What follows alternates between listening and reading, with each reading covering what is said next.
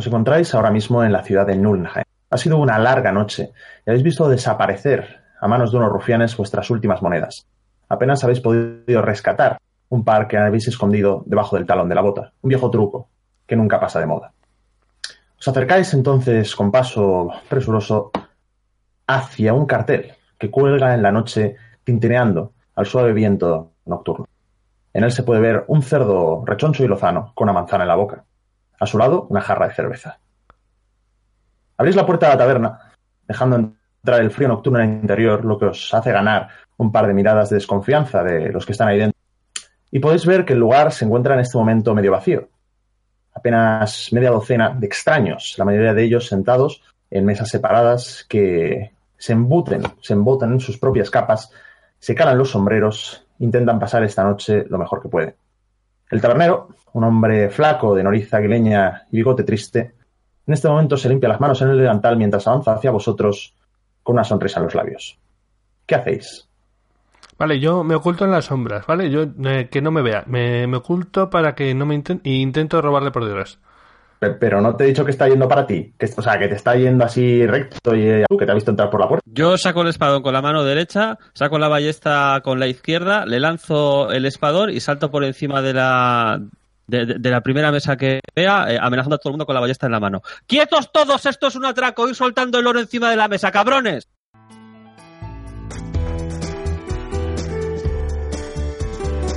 Órbita Friki. Tienes que escuchar este podcast.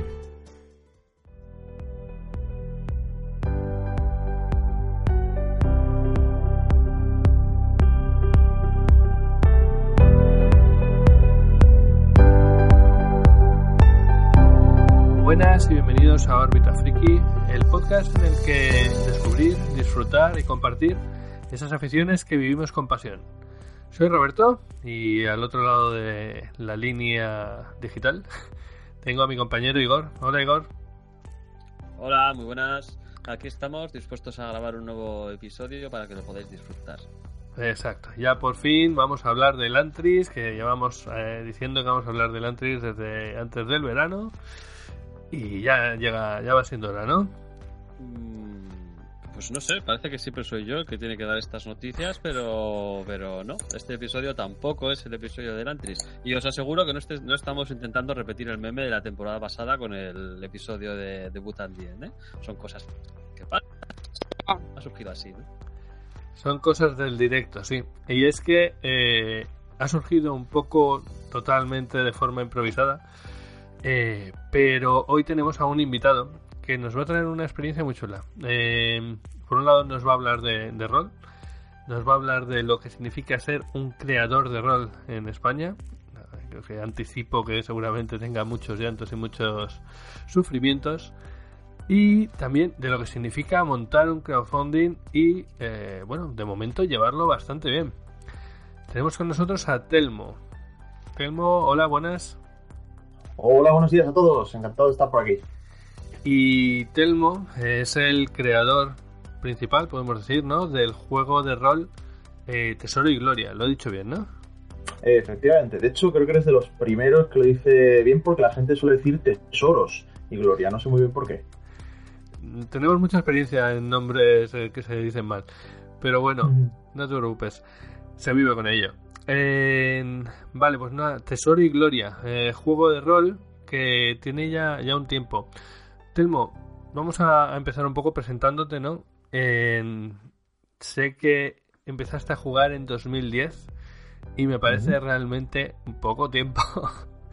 Nosotros llevamos, eh, bueno, llevamos. Eh, yo por lo menos empecé a jugar en el 96, puede ser, del siglo pasado ya. ¿Hace falta decir años? No sé. Yo, yo, yo, yo solo diré que empecé con D&D la caja básica. Creo que con eso está todo dicho. Wow. Sí, sí, sí. Y bueno, pues nada, Telmo, cuéntanos un poco cómo, cómo llegas tú al rol. O de... de hecho, yo cuando llegué al rol es que lo llevaba buscando ya años. Eh, la primera vez que lo escuché hablar eh, fue de hecho una comida familiar de boca de mi primo que, que, no sé muy bien cómo, pues yo, yo, le quería mucho a mi primo, hablábamos mucho y tal, y él siempre había sido un poco friki también, le molaba pues, ese rollo de la, un poco la música alternativa, cómics, etcétera. Y un día, pues hablando con él, surgió el tema pues del rol, ¿no? Y me dijo, pues está jugando a rol. Y yo, ¿y eso qué es? Y me lo contó así por encima, pues mira, te sientas en una mesa y es como contar una historia y se tiran dados y yo me quedé fascinado. Por aquel momento, momento yo tenía como 11 años y pasé prácticamente los siguientes cuatro años ahí de mi vida buscando gente con la que jugar a rol.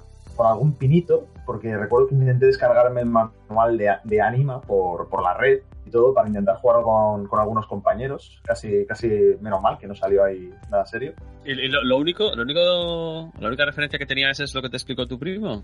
Básicamente sí. Además, tal y como me lo explicó, es que me los imaginaba en una taberna de estas de suelos de piedra, paredes de piedra, con una barra ahí, un tipo bigotudo y es que me lo imaginaba así completamente. Estaba enamorada ahí de... La, la, la capacidad, la capacidad de descripción de tu primo debe ser excepcional, porque creo que eres la primera persona que conozco que entiende lo que es el rol solamente con una descripción. Porque la, la inmensa mayoría de la gente necesita o verlo en vivo o, o, o, leer un ejemplo de partida o algo por el estilo, pero solo con una descripción suele ser raro que, que se hagan una idea exactamente a qué nos dedicamos los que jugamos. Bueno, no sé si hablar en plural porque hace tanto que no juego en mesa. Pues la verdad, a ver, tampoco me lo imaginaba exactamente, claro.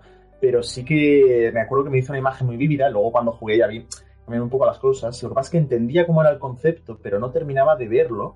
Eh, cómo era, ¿no? Eso es lo que más me intrigaba, porque no terminaba de ver muy bien cómo era lo de los dados, ¿no? Lo de resolver acciones tirando dados. Me hacía una idea porque me explicó, porque el máster te pide tanta dificultad y tú tiras y si has obtenido la dificultad lo sacas.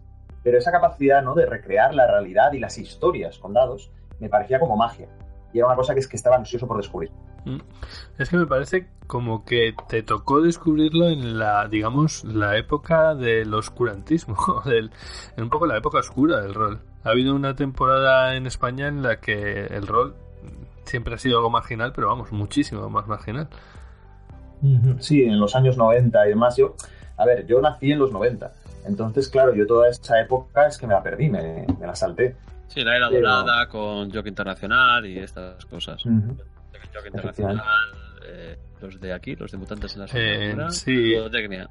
Mm. Ludotecnia, tiene sombra, bueno, todo, toda, todo aquel momento extraordinario, ¿no? Que ya hablamos con Cainite de, de aquel momento extraordinario del rol en España. Uh -huh. Sí, y mirad que, que me resulta muy curioso, ¿no? Que se le llame época dorada, porque efectivamente por lo que me cuentan debió serlo, pero es que yo creo que a día de hoy eh, estamos viendo una segunda época estamos dorada. En la edad de plata, es que estamos en la edad de plata. Por eso decíamos que la, primero fue la época dorada, luego se debió la edad, la edad oscura del rol, ¿no? por los temas que ya tratamos según Cainite, pues entre, entre nosotros el, el, Magic, el tema del asesinato del rol y estas cosas.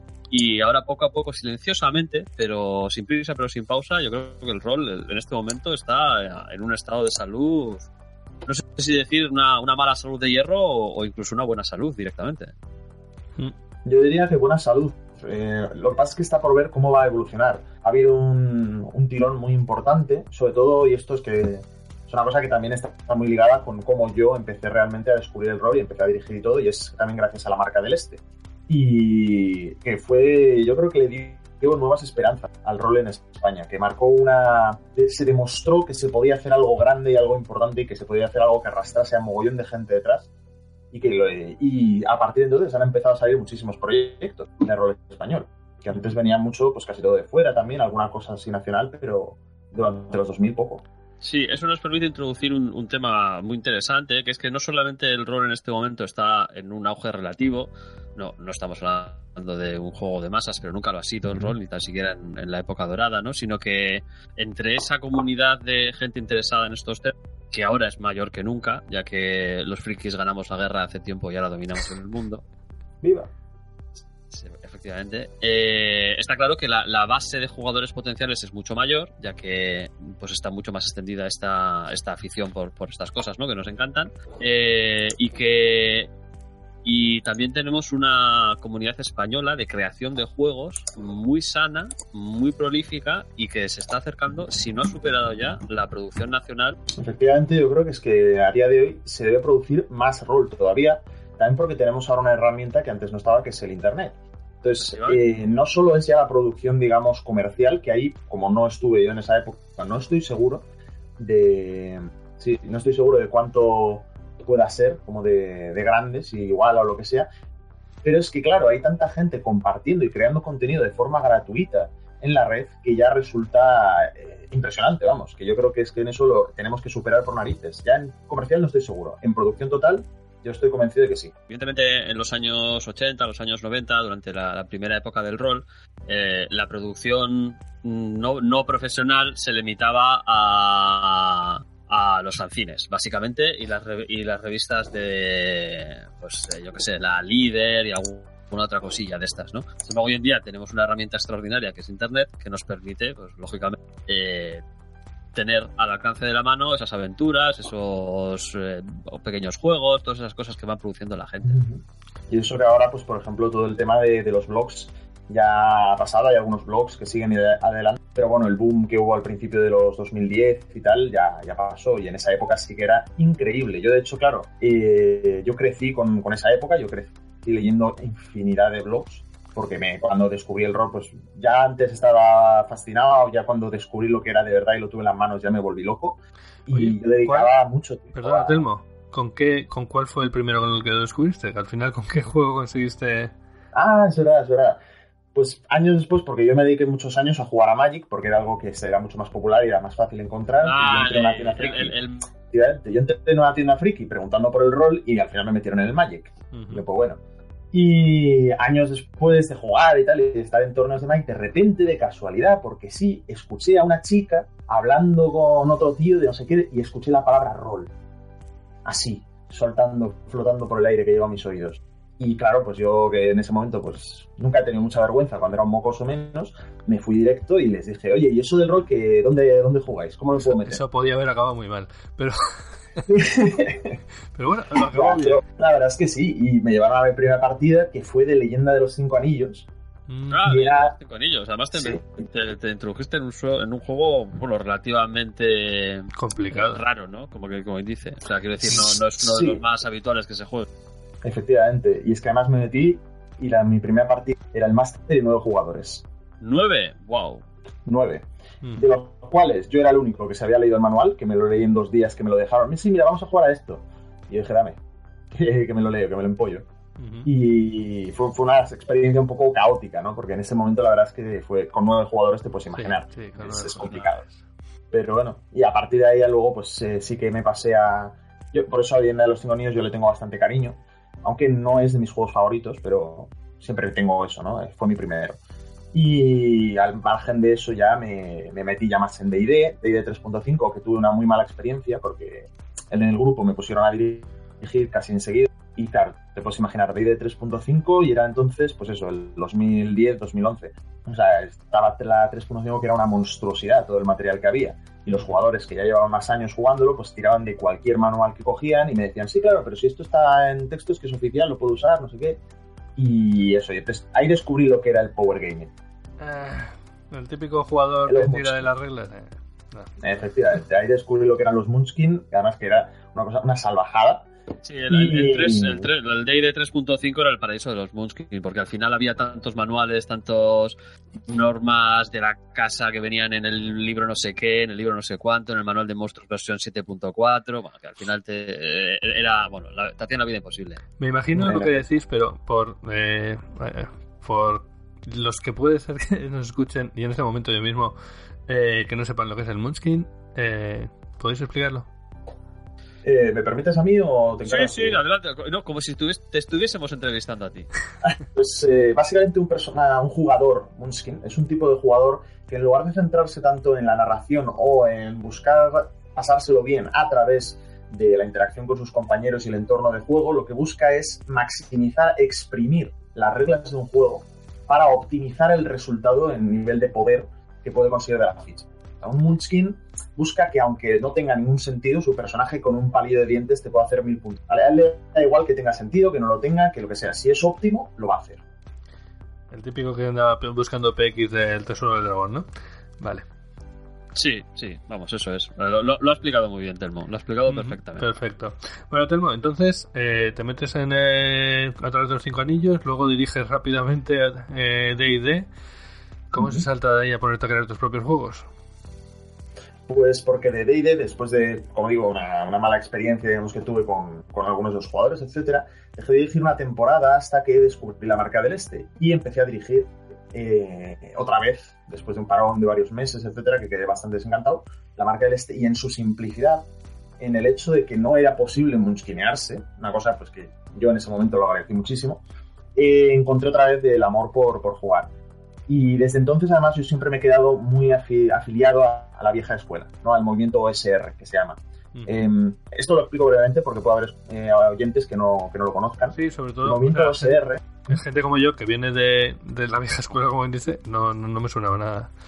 Eso. Es que estás, muy desconectado del mundo de la actual, sí. El OSR empezó aproximadamente además en el 2008-2009, no me acuerdo exactamente la fecha, pero fue una respuesta a la aparición de la cuarta edición de Dragones y Mazmorras, ¿vale? Que lo convirtió, o sea, es la cuarta edición de Dragones y Mazmorras convirtió el juego en un videojuego, ¿vale? Cogió prácticamente todas las mecánicas del World of Warcraft, etcétera, ese MMO, videojuegos así, ¿Te, así te, refieres, ¿Te refieres a esa edición de D&D que no existe? Esa que no existe, efectivamente. No sé de qué estaba hablando. No sé por qué los frikis eh, tenemos esa tendencia a, hacer desaparecer cosas, ¿eh? Pero os digo, bueno, el caso, en respuesta a ese movimiento hubo gente que dijo lo que hay que hacer es regresar a esos, a las raíces del juego, cuando lo importante era eso, era la aventura, la exploración y no tanto el combate y hacer combos que destruyesen todo a tu alrededor. Y entonces empezaron a salir lo que se conoce como los retroclones de, la marca del Este, que es como una reedición de la primera edición de D&D, que se pudo hacer gracias a la licencia eh, OGL y tal y cual y empezaron a salir mogollón de cosas, muchísimo material y de nuevo las viejas ediciones de D&D cobraron mucha fuerza. Efectivamente, eh, este, este, tema de los retroclones, eh, que bueno, tienen parte de nuestro antiguo nombre o del nombre con el que se nos equivocaba, eh, ha surgido, como dice Telmo, hace relativamente poco tiempo y ha tenido un auge extraordinario. O sea, existen retroclones prácticamente de todos los juegos clásicos, incluso han empezado a surgir juegos que no son retroclon de nada, pero que se basan en esa sencillez, ¿no? Esa vuelta a los orígenes del rock. Eso es. Y es que es natural, es natural que sucediese, porque en, los juegos de rol, de, fantasía, una cosa que, siempre había marcado era la, eso, el, eh, eh, resultó que, se, que con estas nuevas ediciones, con D 3.5, etcétera, lo que pasó a ser el centro del juego era el combate, el desafío armado. Y sinceramente me parecía que era una pérdida, ¿no? Pues todos hemos leído El Hobbit, todos hemos leído las, las novelas de aventuras, de los relatos de, de fantasía y demás, es que lo maravilloso son las descripciones, la magia que se encuentran, todo este tipo de, cosas, ¿no? no necesariamente el que, los palos que se dan unos a otros, aunque tienen su encanto, evidentemente, tampoco nos lo vamos a negar. Sí, pondremos en, las notas del programa, en la web, pondremos unos cuantos links a algunos de los retroclones que más así famosos que existen para que les echéis un vistazo si os interesan y, os podéis introducir en este fascinante mundo. Hmm. Bueno, y pues luego, bueno, sí, sí, siguiendo un poco con, con el tema, eh, ¿tú ya en qué momento te decidiste lanzarte no solamente a ser máster, a jugar y estas cosas, sino a ponerte a diseñar tu propio juego? ¿Qué, es, lo, que te despertó esa ansia? Pues yo desde siempre, ya prácticamente desde que empecé a, jugar, como creo, creo que todos los creadores de, todos los directores de juego, toda la gente que dirige rol, les gusta crear. Es el, el rol te anima a crear contenidos. Al principio más narrativo, crear tu propio mundo, crear tus propias razas, cronologías, historias y todas estas cosas. Y luego ya pues empiezas siempre a tontear con los sistemas. Yo creo que no he conocido ningún director de juego que, se dedica a dirigir de forma regular que no haya tonteado con la idea de hacer su propio sistema y que posiblemente no tenga unos cuantos borradores hechos. Yo podría, subir, yo podría subir ahora mismo al camarote y buscar unas antiguas folios en las que efectivamente está todo esto de lo que habla, sí. Efectivamente, o sea, es una cosa, eso es una de las maravillas del rol, ¿no? Que te convierte en creador, asciendes en el momento en el que te sientas a dirigir o a jugar, automáticamente asciendes a la categoría de creador. Eso es algo maravilloso, que muy pocos otros medios pueden, pueden imitar. Y también, eso, ah, eh, Perdona, ¿eh? Solo por, por puntualizar ahí, pero también creador de una forma particular, o sea, eh, eh, haces una creación en común o una creación en grupo.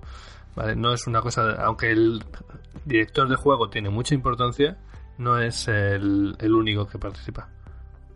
Efectivamente, de hecho hay un estereotipo bastante conocido y que es negativo ¿no? de, directores de juego que parece que han venido a contar su novela y a esto se les llama eh, o bien master mamá o a veces master novelista o semejantes y se supone que es, una falta como máster. Tú estás ahí, eso es para hacer una historia en conjunto. Si te dedicas a eso, a contar solo lo tuyo, pues escribe una novela.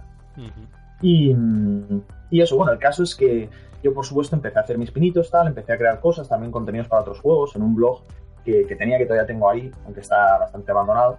Y hubo una editorial en su momento que contactó conmigo para que les para que hiciese contenido, para que crease un, un poco de contenido para uno de sus juegos, etcétera. Que a mí me emocionó mucho, me puse con ello, al final la cosa pues no llegó a nada, pero a mí ya se me quedó ahí la espina clavada. Esto fue un proceso que duró algunos años. Y un día de esto, Perdona, por aquel entonces más o menos, ¿qué edad tenías? Para que nos hagamos una idea. eh, 18 años. Cuando me contactaron y tal, porque eso vieron cosas que hacía yo para ese juego y tal, les gustaron mucho y, y me llamaron para eso. Eh, es una lástima que al final se quedase en nada, pero bueno. Y el caso, eso, pues años después he seguido testeando cosas, he seguido creando cosas, jugando muchos juegos, leyendo mucho rol. También. Aquí en mi biblioteca es que si la puedes ver es que vamos, la mitad de lo que tengo rol. Y aprendiendo también nuevas formas de jugar, aprendiendo nuevas formas de entender el juego, de entender eh, la narración del rol y poco a poco también eh, buscando mi propio estilo, cómo me gusta dirigir a mí, qué, cuáles son los sistemas que más favorezco, en los cuales yo me encuentro más cómodo, mi propia forma de entender eh, cómo se juega rol, etcétera, que no digo que sea la única, o sea, yo entiendo que hay, hay muchas formas de, de jugar a rol, eso es lo maravilloso también, hay una forma por Es una, cada de las persona. cosas, claro, es una de las cosas extraordinarias del rol, que hay muchas maneras de jugar, hay muchos modos y muchas maneras de divertirse. Mm. Efectivamente. Ah, Mientras todo el mundo se lo pase bien en la mesa, pues no, no hay ningún problema. Y de hecho, hay grupos que juegan de una forma y cuando alguien de fuera entra en ese grupo con otra mentalidad, como quien dice, y es difícil. Es difícil, efectivamente. Yo, te- eh, yo tenía unos amigos en Granada, donde yo estudié una temporada. Uno de ellos vino aquí a San Sebastián y eh, conseguimos juntarnos algunos y jugar una partida. Y el tío cuando salió de la partida me miró, pero ¿cómo juegas con estas bestias pardas? Que se dedican a arrasar con todo a su paso, que no sé qué, tal. Y yo, pues, sé, ellos entienden el juego así. Mm. Sí, bueno, al final pues son, son dinámicas, ¿no? Que ta- también también de- depende, supongo, de cómo aprendiste, qué es, cuáles fueron las primeras partidas. Te puede marcar mucho el primer máster con el que hayas jugado, ¿no? Que es el- Mm. al final es el que marca un poco el ritmo y el ambiente de la aventura. Y si aprendes que esto se hace así, pues vas a seguir con ello casi seguro, ¿no? Claro, Bueno, una Las no, experiencias pueden ser determinantes. uno de los detalles que a mí me marcaron bastante es que, claro, a mí me pusieron a dirigir a los tres meses de estar jugando a rol. O sea, había bastantes mucho más veteranos en, en la asociación y todo, pero, pero me dijeron, ah, dirige tú. Entonces yo desde ya muy de primeras empecé a preocuparme por, por la ciencia, digamos, de, de dirigir y por eso os decía también de todos esos blogs que yo he leído en cantidades, desde pues, el Wikipedia, también el Laboratorio Friki, aprendí muchísimo de ese, eh, la propia marca también, muchísimo. Noto, noto como una tendencia ¿eh? en tus lecturas. Que, Sí, ¿verdad? Ahí hay una, una tendencia, sí. ¿Qué te iba a decir? Eh, por cierto, por curiosidad, ¿qué asociación era esa? ¿Cuál? Ah, era una asociación de aquí de, de San Sebastián, eh, como tantas que surgen, que duró, pues no sé, dos, tres años y al final se disolvió. Mm. Se llamaba. No, no me como el reino Sí. de la Tierra Media. Sí, sí.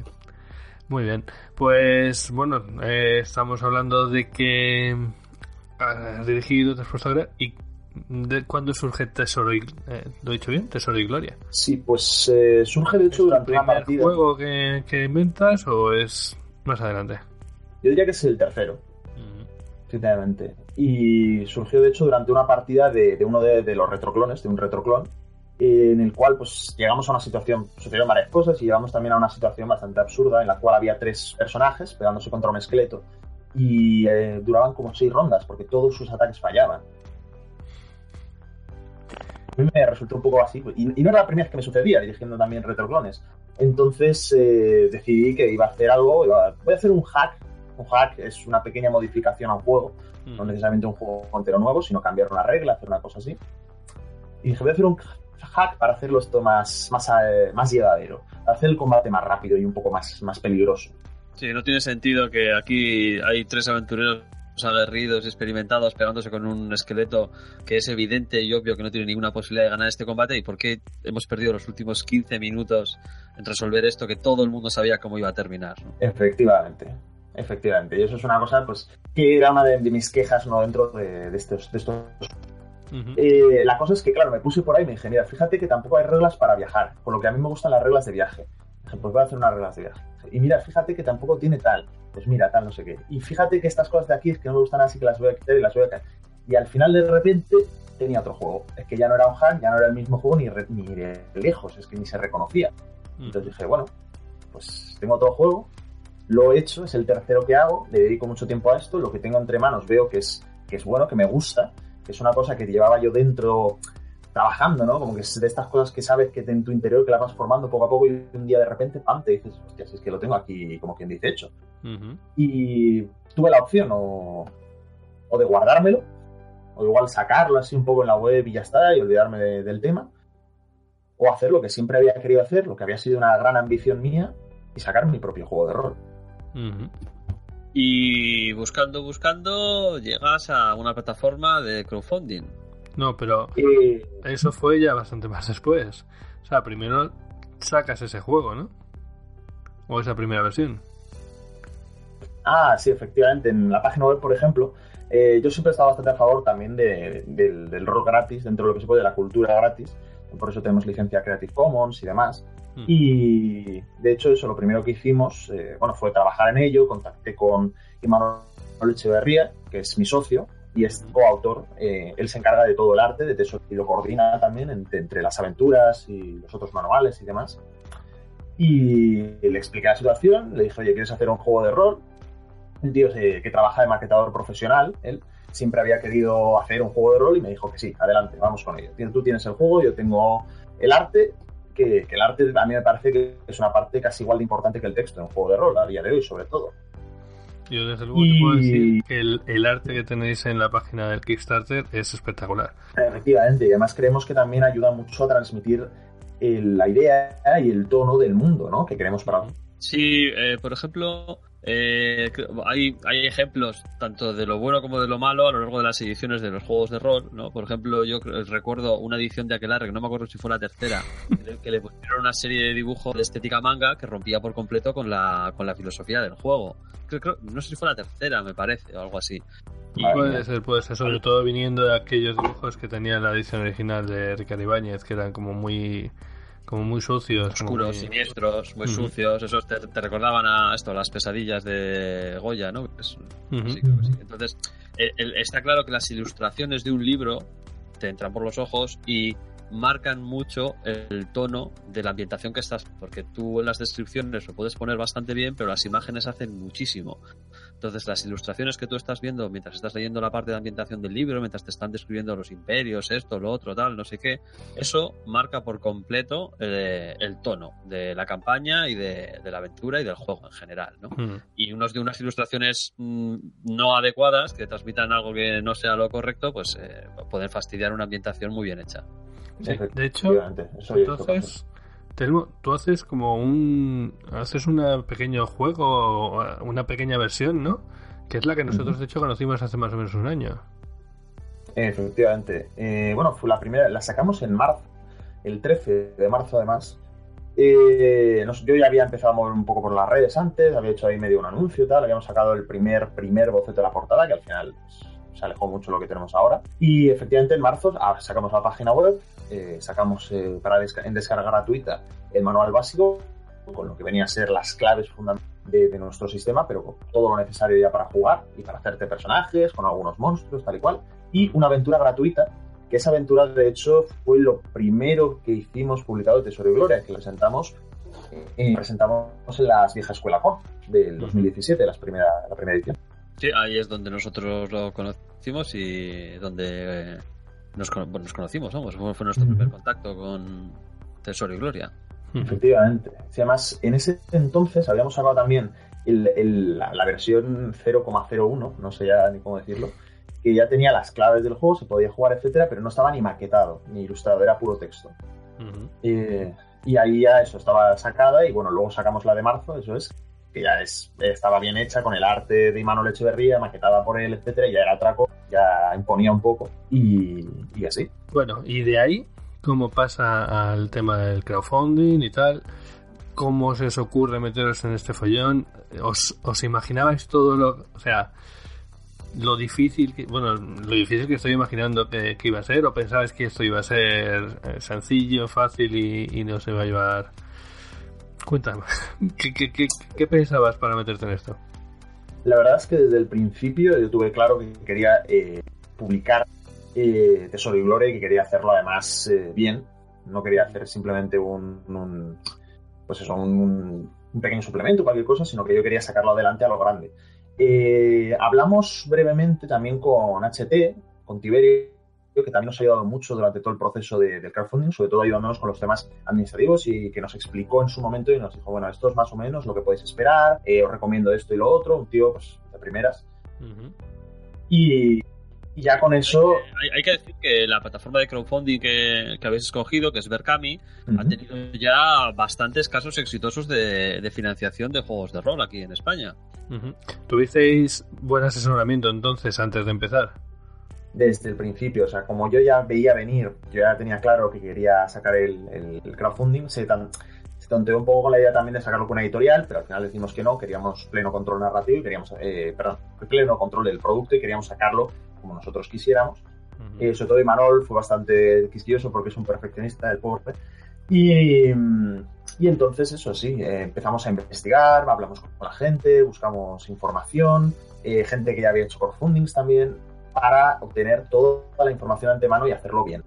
No queríamos irnos ahí a ciegas. Y evidentemente tardamos mucho en prepararlo. Y vamos, que de hecho llegamos por los pelos a la fecha que, tenía, que nos habíamos propuesto, que era el final de septiembre porque a pesar de toda esa preparación es que, eh, madre mía, es mucho, mucho trabajo. Claro, todo el mundo sabe que ningún plan sobrevive al contacto con el enemigo, ¿no? Entonces, por mucho que lo prepares, luego la realidad te supera, vamos, en el 100% de los... Pues sí. Por, por, hacernos una idea, por ejemplo, ¿qué es lo que más te ha sorprendido de que no te esperabas para nada antes de hacer el, el crowdfunding de, de lo que ibas a tener que hacer, por ejemplo? Bueno, de todas maneras, hay que decir que el crowdfunding, en este momento en el que estamos grabando el podcast, todavía está abierto. ¿Vale? Entonces, nosotros vamos a publicar este podcast eh, si, si, no todo falla va bien, nada. El día 1 de. Y, y, exacto, y todo va bien. El día 1 de noviembre publicaremos el podcast. Y eh, en ese momento al crowdfunding le quedarán todavía seis días para su finalización, si sí, he contado cinco, bien. Sí. Efectivamente, seis. Sí, sí, cinco o seis días. Así que aunque el crowdfunding ya ha alcanzado su objetivo básico, hay una serie de metas extra eh, y en la que podéis colaborar que, a que se alcancen y también podéis estar interesados simplemente en apuntaros a Confundi para poder acceder a, al juego en su edición física con un descuento con respecto a cómo será en el futuro. Efectivamente, y con más material y más, y más cosas que están saliendo también. Uh -huh. Eh, sí, bueno, pues eso, lo que te preguntaba. Eh, ¿Qué es lo que no te esperabas de, antes de, de hacer el, el crowdfunding que te has encontrado ahora en el momento? más trabajo o simplemente no te esperabas la respuesta de la gente o no me esperaba mmm, a lo largo de todo el proyecto no solo con la llegada del crowdfunding pero sobre todo también luego ya con el crowdfunding eh, la cantidad de trabajo que hay que hacer en redes mm. que uno se piensa que bueno son las redes sociales estoy aquí esto pues estoy aquí lo otro eh, nosotros contamos con la ayuda de, de una experta en marketing tal también que nos ayudó un poco que nos ha, nos ha ayudado con las redes las ha llevado también y, y, cuando veías los planes que, que la chica se hacía, la, los proyectos, no sé qué, tal, era, era increíble. También la, las estadísticas, tal, mira, porque esto funciona un poco más, esto funciona un poco menos. Es, es alucinante toda la, la, cantidad de trabajo que hay ahí detrás y que a veces pues pasa que parece que no es la gran cosa, ¿no? Pues te doy aquí un, un mensajito y ya está, pues, pues no. Hay mucho, mucho trabajo. Y eso es algo que desde luego nos sorprendió tanto a Imanol como a mí. Sí, sí, desde mi pequeña, pequeñísima experiencia es algo que realmente no, no, no te das cuenta del trabajo que lleva eh, publicitar algo y el tema es que si no trabajas, si no haces ese trabajo, pues al final por muy bien que esté hecho lo, lo que sea, el juego de rol en este caso, si nadie lo llega a conocer, pues es, es una pena. Sí, eh, efectivamente. Sí, bueno, hay que decir que hoy, bueno, hoy en día existen todas estas facilidades, ¿no? Pues eh, las redes sociales permiten difundir estos proyectos de una manera mucho más sencilla, las propias plataformas de crowdfunding, pues no, te permiten generar un dinero antes de que haya una, un, algo que comprar realmente, ¿no? Y no necesitas tener una financiación previa, con lo cual, bueno, aunque evidentemente sigue siendo difícil, hay que tener las cosas claras y hay que planificarlas muy bien, como parece que vosotros habéis hecho y, y de momento la cosa va bien, el objetivo se, básico, se ha alcanzado y superado y por lo menos la, la edición básica del libro tirará para adelante, ¿no? Pero me, hace preguntarme todas estas cosas, ¿no? ¿Cuántos estupendos juegos se habrán perdido en los 80 y en los 90 porque no existían todas estas eh, ahora nos están llegando pues lo que eh, lo que se genera en estos momentos, pero ¿cuántas de estas cosas se habrán perdido pues en los cajones y en los desvanes de, de esos viejos roles? Mm, ciertamente. Bueno, eh, no nos preocupemos de lo que se ha perdido y disfrutemos lo que sí que tenemos. Y, oye, Telmo, cuéntanos un poco del juego, del juego en sí, porque hemos hablado un poco de todo el proceso que nos ha llevado hasta aquí, pero no hemos hablado de, cómo es el juego. Entiendo que es un juego de fantasía, ¿no? Por todos los dibujos y todo lo que he visto. He visto Dungeons, he visto... A ver, Telmo, véndenos Tesoro y Gloria. Estoy, aquí en el Berkami y todavía tengo el, botón de aportar al proyecto sin iluminar. Venga, véndenoslo. Vale. Es que otra cosa, es complicado también eh, hablar de tu juego, ¿no? Y de lo mucho que te emociona, sin parecer que te estás dando aquí el pavo, pero estas cosas yo, yo de verdad que las, la, siento así, espero que no, no, no suene muy mal, pero Tesoro y Gloria es un juego que, que ofrece una serie de posibilidades a los juegos de fantasía que antes no se han, no se han trabajado tanto.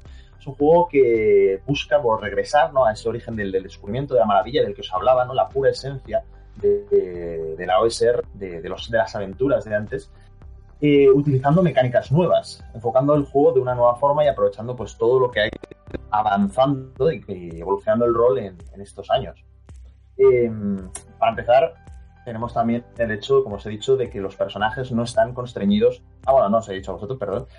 Eh, los personajes no están constreñidos por una clase, ¿no? Que es algo muy típico, que sucedía en D&D y demás, te, coges una clase y ya está, eres esa clase ya para el resto de tu carrera. En esta ocasión las clases funcionan para enfocar en qué es bueno tu personaje, pero no lo limitan. Te puedes hacer un montaraz que además también eh, pueda, es, un mago, se dedica a estudiar los misterios del universo y según su fama aumente y consigue aventuras, pues incluso puede acabar sobrepasando esa nueva faceta a aquella clase original. Te puedes hacer un guerrero que además también pues, sea un montaraz, que también sea capaz de viajar por lo salvaje y de descubrir nuevas formas. Esto está hecho también porque en los relatos de fantasía es difícil decir de qué clase es uno de sus protagonistas. Conan ha sido un bárbaro, ha sido un ladrón, ha sido un pirata, ha sido un guerrero, líder de masas, ha hecho muchas cosas, no puedes definirlo con una sola clase. Bueno, es difícil, a menos que estés leyendo libros de Dick Durden, donde te, dicen hasta los hechizos que lanzan los magos y en qué orden y, y cómo los recuerdan.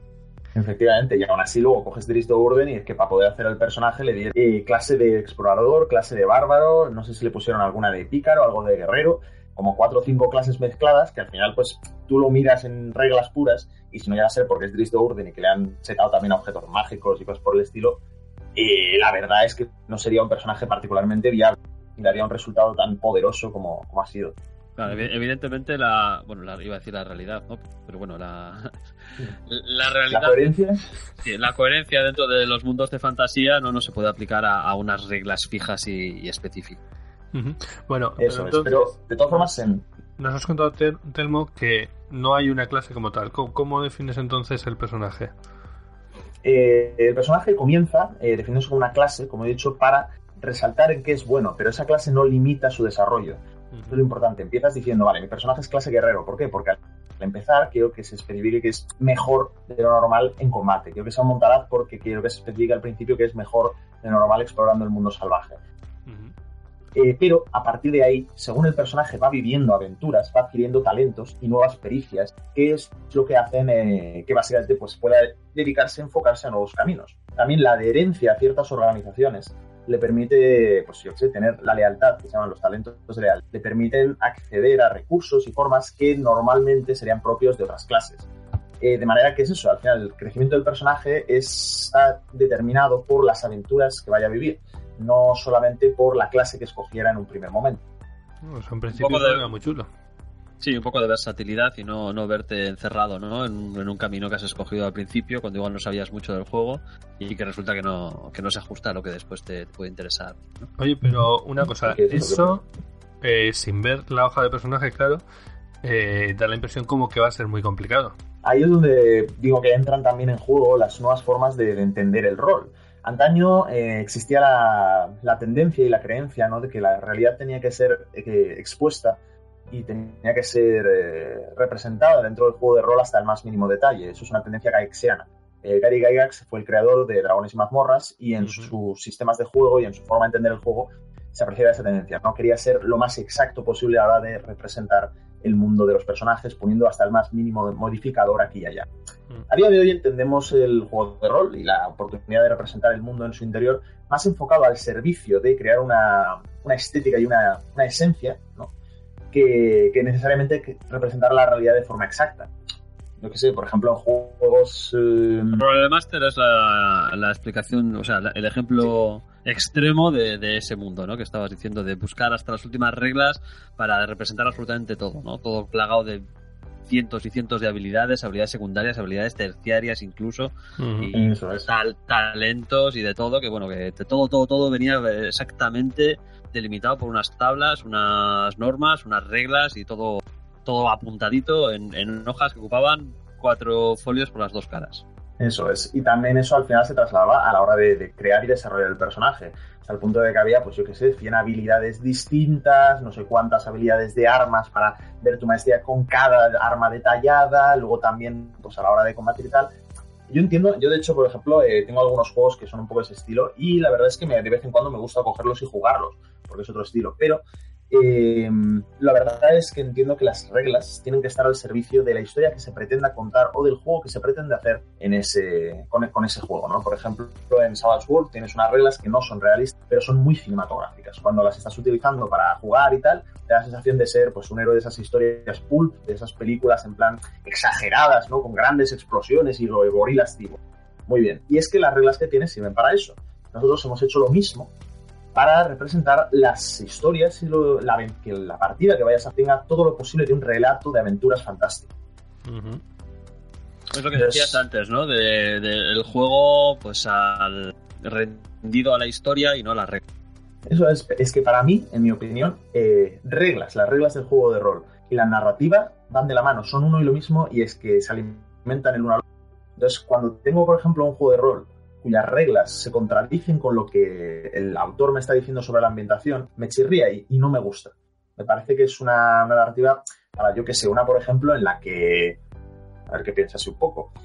La, la magia, la magia del Señor de los Anillos, del, del de Joke Internacional, el clásico de Ice, que era una magia del, heredada del Rollmaster, donde los magos tiraban bolas de fuego, volaban, se teletransportaban, y sin embargo tú tienes el Señor de los Anillos, en el cual la magia es algo mucho más oculto, mucho más... mm, eh, Místico. menos- Apegado a la tierra. Sí, apegado a la tierra. Es decir, tú no veías en ningún sitio a, a magos lanzando bolas de fuego en ningún punto de las novelas, ni tan siquiera en la primera edad, en la segunda edad, o, o si retrocedes hasta las guerras contra Morro. Y sin embargo, tú te vas al Señor de los Anillos de, de Ice y pues, aquello es de, es de idea, vamos.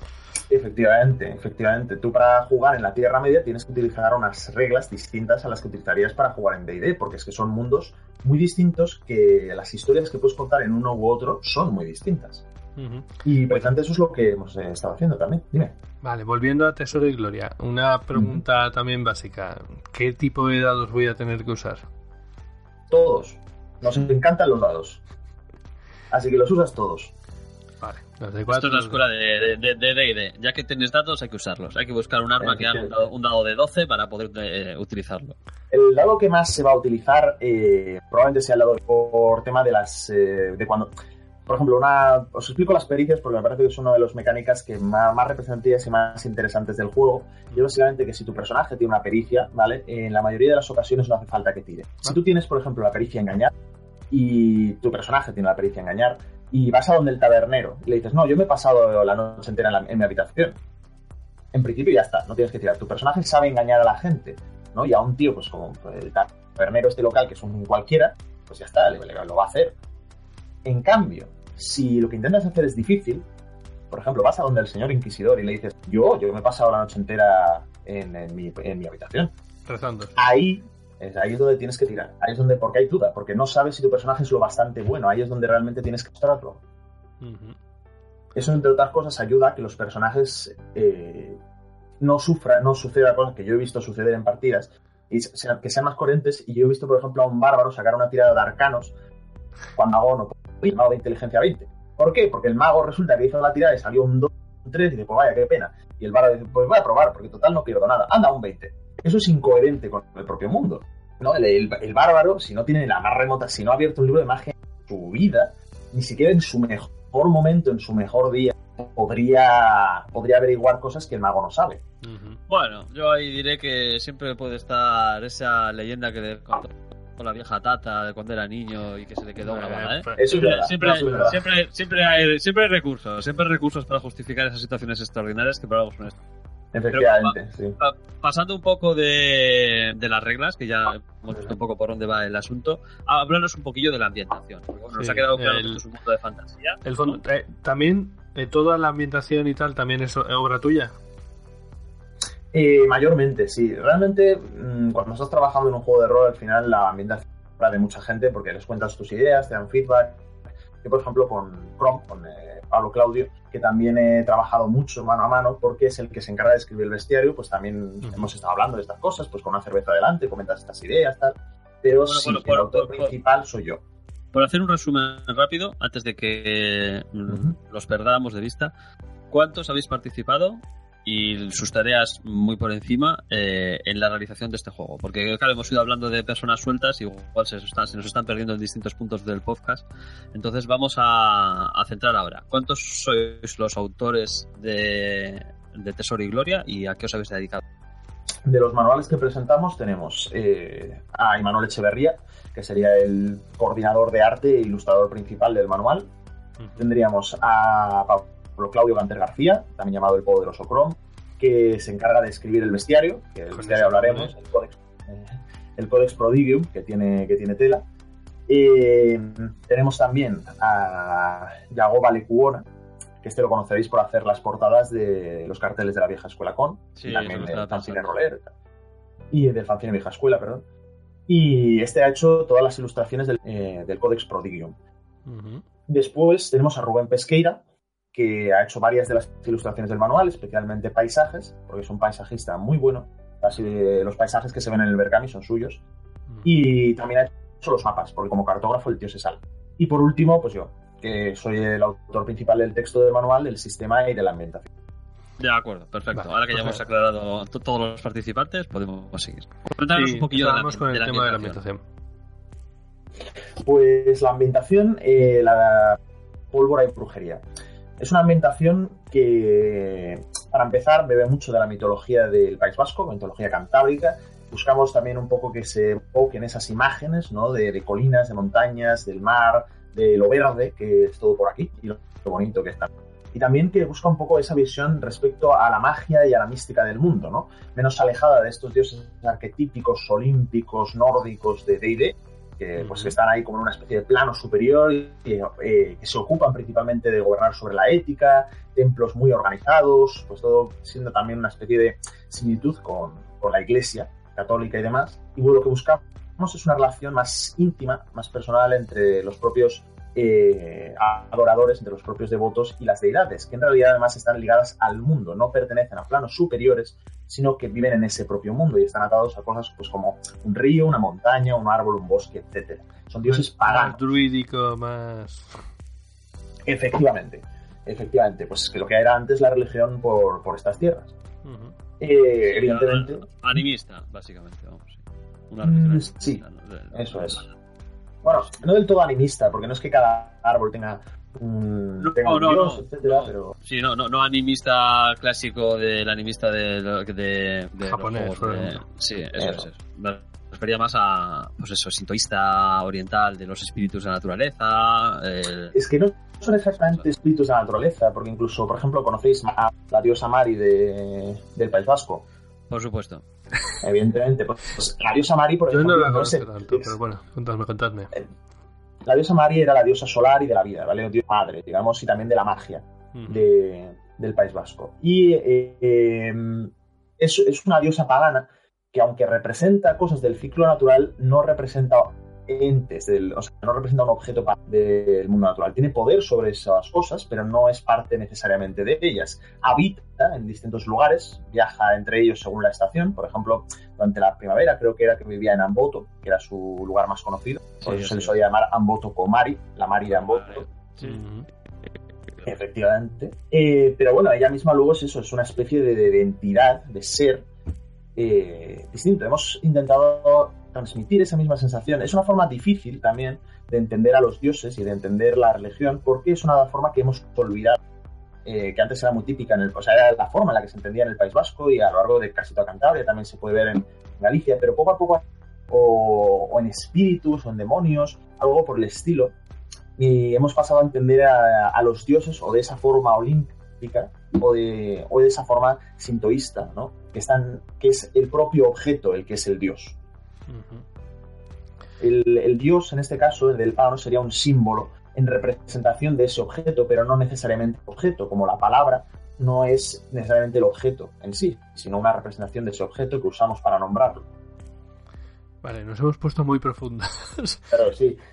es que estudié filosofía, entonces es una cosa un poco... Eh, Te entiendo, pero eh, por, por, hacernos una idea, eh, el, creo que el, trasfondo del juego está ambientado en un, eh, digamos, un mundo que se llama Era, ¿puede ser?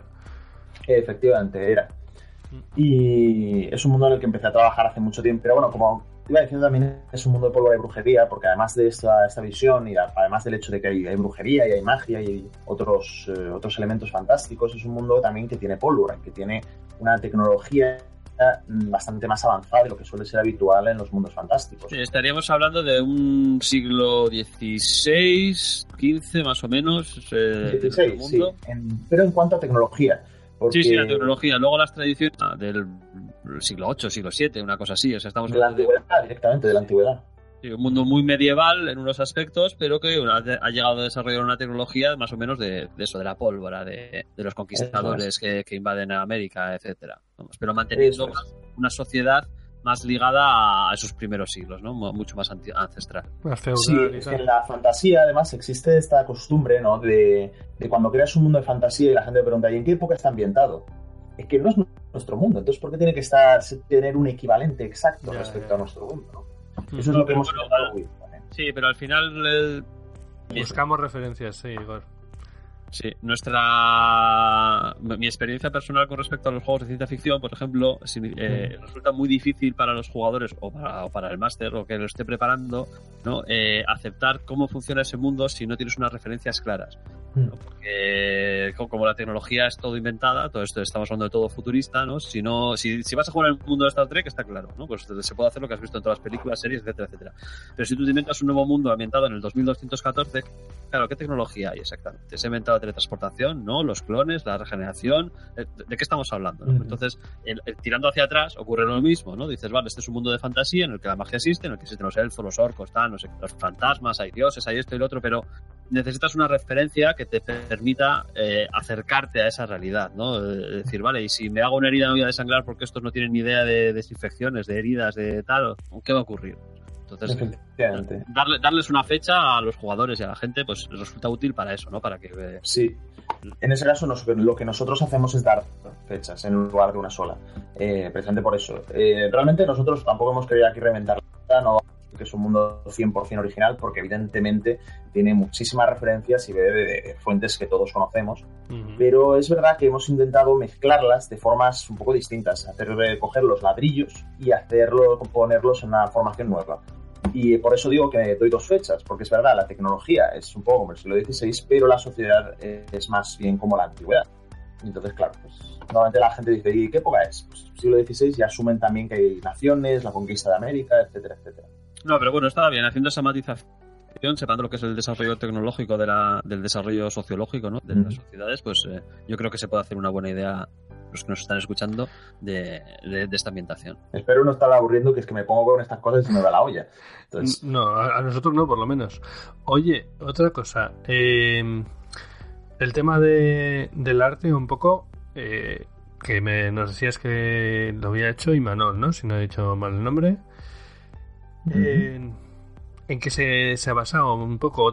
¿Tú le decías, eh, le marcabas alguna cosa o él eh, es cosa solo suya? No, evidentemente era un trabajo entre ambos. Em, yo le iba marcando un poco las ideas que había y demás, y luego él pues ya iba buscando también otras referencias, me, pues, me, me también sugestiones, ya que al fin y al cabo eh, él entiende más de arte y de estética que yo. Entonces, claro, pues había cosas que me decían, mira, eso no va a quedar bien, lo hacemos así de esta manera y tal y cual. Eh, por ejemplo, en el tema de, Era, porque claro, Era no es todo el mundo, Era ese, continente, ¿no? El, mundo en sí, la gente luego no llama el mundo porque creen que hay otras cosas. Y en Era, por ejemplo, sí que se ve una estética, pues, eh, mm, renacentista, casi, prácticamente, con algunas excepciones. Algunos sitios están un poco más atrasados que otros, pero sí, efectivamente, las ropas, las armas, y demás eh, llevan un poco ese, ese modelo, ese estilo del siglo algunas personas lo han comparado también un poco con la estética de Warhammer.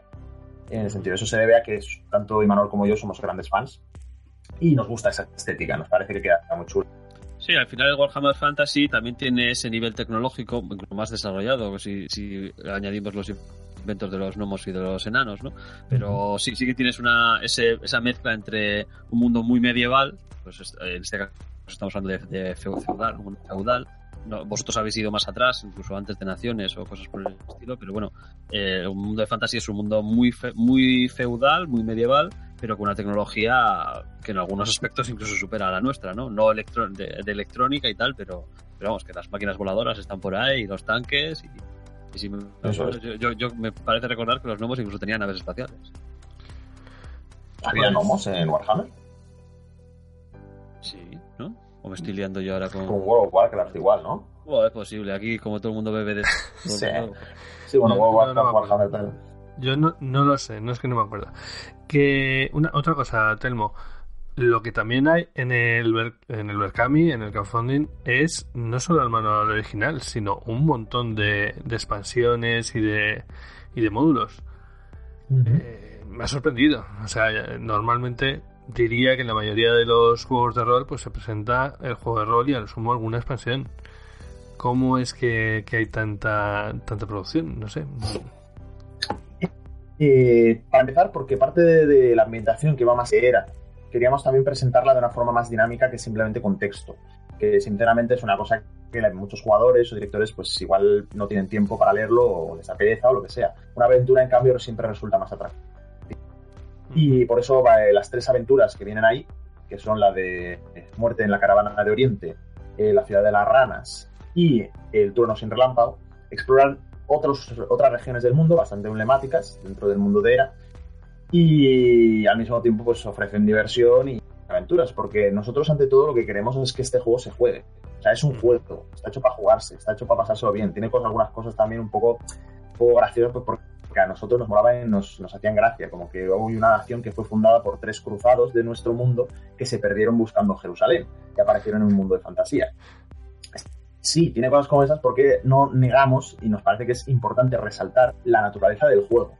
Mm. Y precisamente por eso están esas aventuras, porque queremos que ya desde la salida, además de las aventuras que vendrán con el manual básico, eh, la gente tenga material para jugarlo, que no tenga una excusa de decir, uy, es que me, lo me tengo que leer la ambientación, uy, es que no sé qué. No, no, tú te sientas y lo juegas, es fácil, lo tenemos a, uh, eso. Me, parece, me parece una aproximación muy interesante porque la verdad es que sí que, ocurre que los juegos salen con un manual básico pues bastante bien provisto, con una buena ambientación, un sistema de juego más o menos currado, ¿no? Y una, una ambientación chula que te apetece jugar.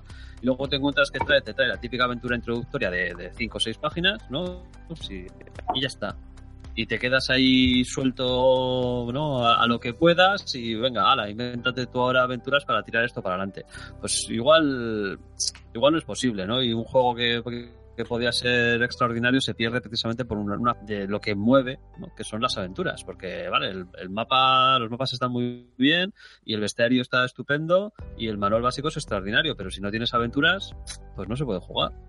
Eso es. Yo en tiempos recientes, además, que al final también, pues sacando el juego con el trabajo, etcétera, cada vez he ido teniendo menos tiempo, le he ido aprendiendo más de las aventuras ya publicadas, ¿no? Yo era una cosa que cuando empecé, pues me daba un poco de palo usar eh, aventuras ya, ya, publicadas, ¿no? Me parecía que era un poco como hacer trampas, que tenías que inventártela tú. Eso, eso me pasó a mí en una ocasión en un, en un eh, en unas jornadas que, usé una aventura ya, hecha y decía, y me luego me, valoraron como buen máster y tal, y, había quien decía, es que he usado una aventura ya realizada. Pues oye, también tiene su trabajo después, tienes que hacer la tuya. Eso es. Y además que ser máster es, ser, ser máster en la mesa. ¿eh? Que eso, vamos, eso no, no, lo puedes igualar, no puedes simplemente... Si te dan una buena aventura, pero se la dan a un mal máster, no, no tiene nada que hacer. O sea, se lo no, no le va a hacer mejor máster por haberse leído una buena aventura. Eso está claro. Y no, pero que de todas formas yo les he ido cogiendo más valor, aunque ayuda, eso también puede ayudar. Yo les he ido cogiendo más valor porque me he dado cuenta de que hay muchas cosas muy aprovechables.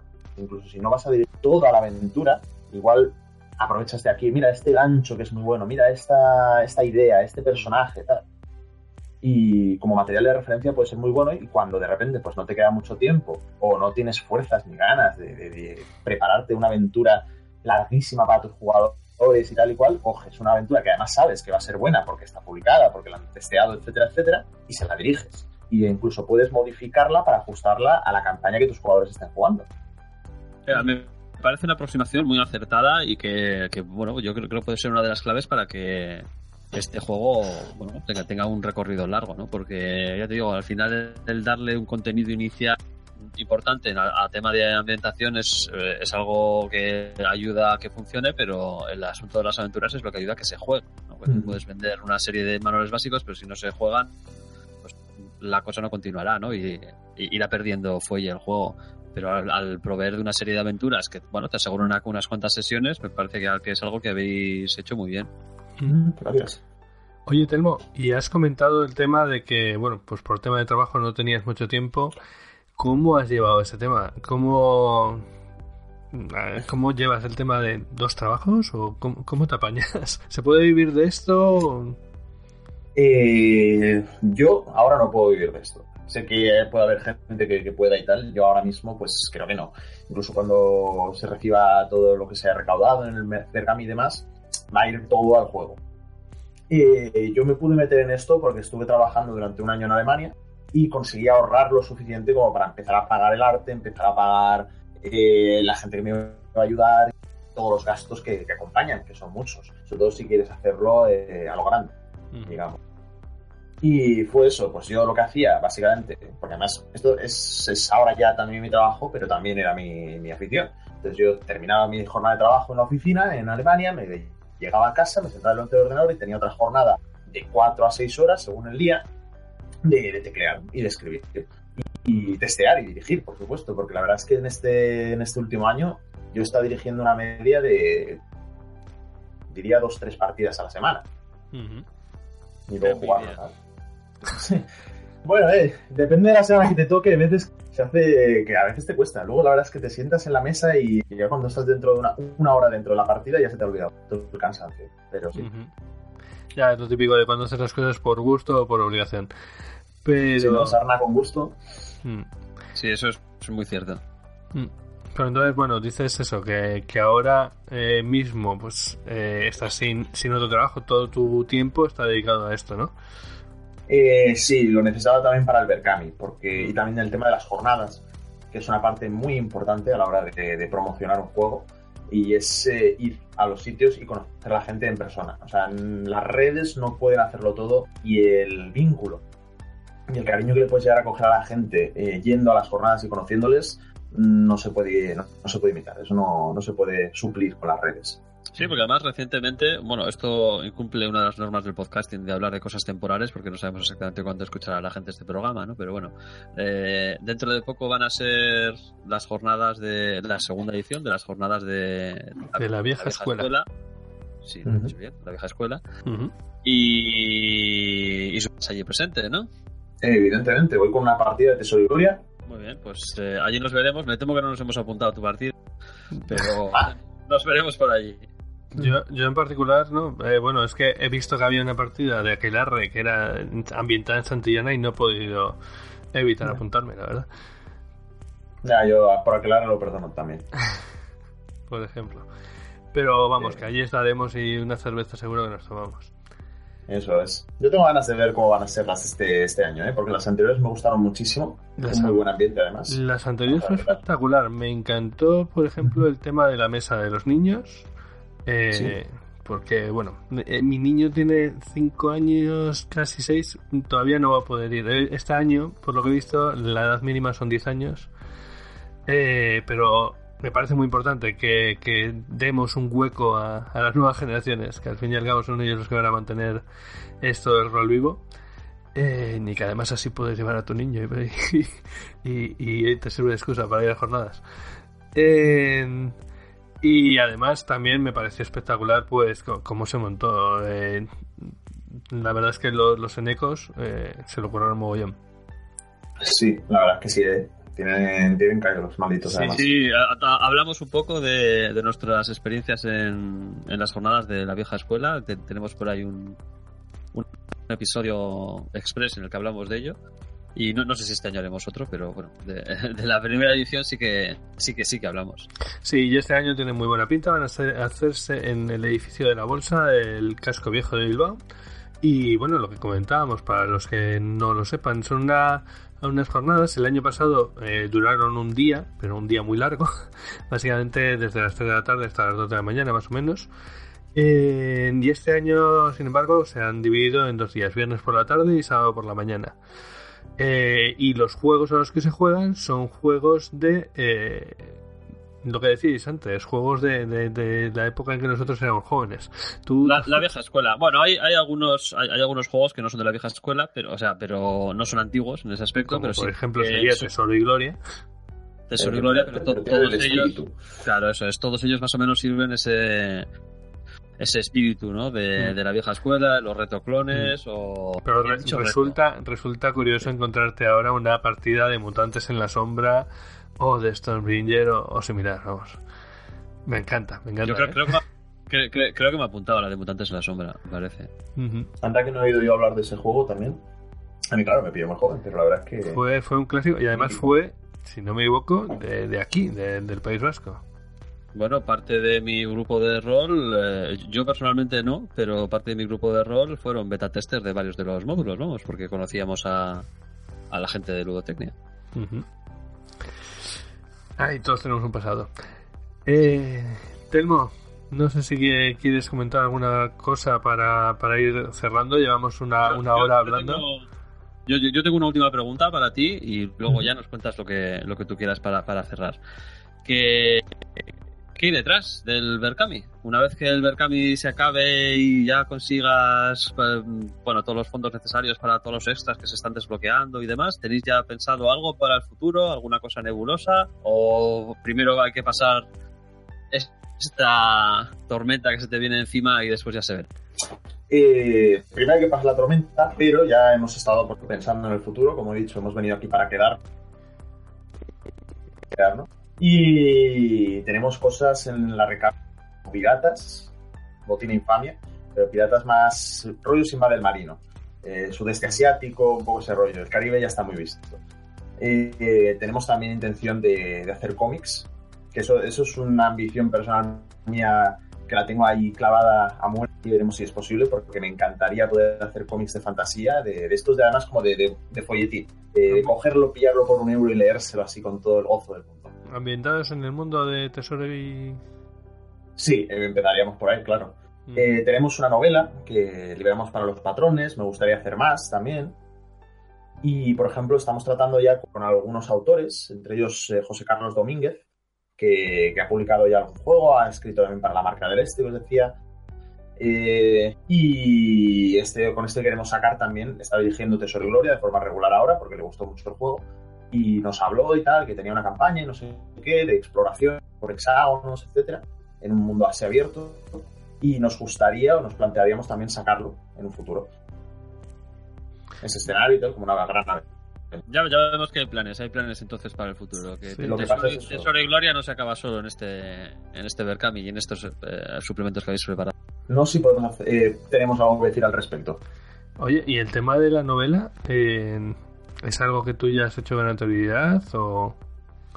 Eh, yo he escrito algunas novelas, eh, nunca he publicado una, realmente, y esta, por ejemplo, está disponible para nuestros patrones. Eh, tenemos un Patreon también, donde dirigimos todas las semanas partidas, damos algunos adelantos de, de lo que está por venir, colaboramos con ellos, etcétera. Y efectivamente también pues les soltamos material como este. Y el tema de la novela salió, a la gente la verdad es que la que se lo ha leído le ha gustado. Habla un poco, está también ambientada en una región de, de Era, muy relacionada con el mar y demás, y es una novela de aventuras. Sin muchas aspiraciones, realmente cogerla, leerla y pasárselo bien. Oye, por cierto, eh, me, me, me comentabas por Twitter que soléis echar partidas por Discord. Me, me ha encantado eso. Eso de no tener que juntarte en un sitio para poder jugar y tal. Eh, pues sí, empecé a hacerlo en Alemania, porque claro, estaba en Alemania, no había forma de conseguir pues, el juego.